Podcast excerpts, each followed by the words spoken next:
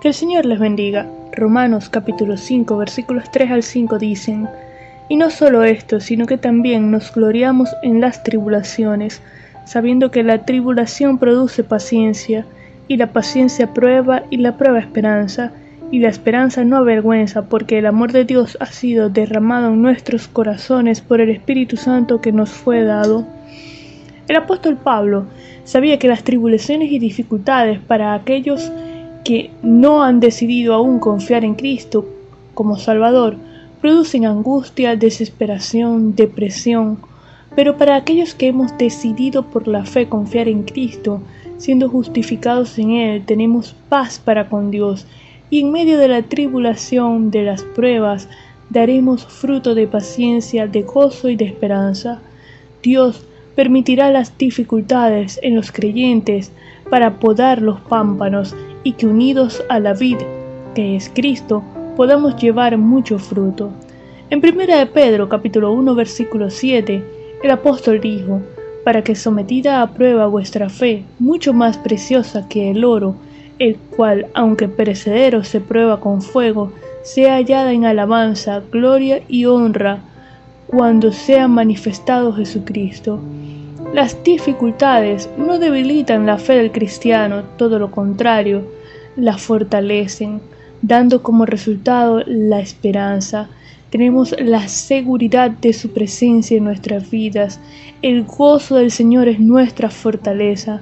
Las aflicciones producen perseverancia y la perseverancia traerá templanza, dominio propio, el carácter aprobado por Dios cuyo resultado final es la esperanza bienaventurada de un futuro seguro en Dios. Esta esperanza nunca nos defraudará, ni nos traicionará, nunca nos avergonzará, porque está cimentada en la roca de nuestra salvación, en Cristo, porque el amor de Dios eh, que ha sido derramado en nuestros corazones por su Espíritu Santo que nos fue dado. El Espíritu nos fue dado a todos los creyentes y confirma en forma viviente la realidad del amor del Padre en el corazón de sus hijos. Cuando somos probados, el estar conscientes del inmensurable amor de Dios para con nosotros nos provee de paz, de estabilidad, de gozo, manifiesto en la obra del Espíritu Santo en nuestros corazones.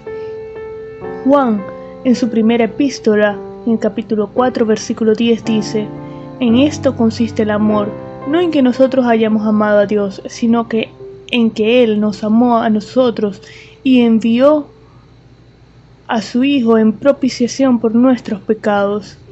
Cualquiera sea la prueba que estemos atravesando, tenemos la convicción de que todos los que hemos sido justificados por medio de Cristo tenemos paz para con Dios, gozamos de su gracia, de su favor inmerecido y la esperanza bienaventurada de un futuro seguro en Él, por su amor que se hace real en nuestras vidas por el Espíritu Santo que, nos, que mora en nosotros, que nos fue dado. Vamos a orar. Señor, te damos gracias por tu amor.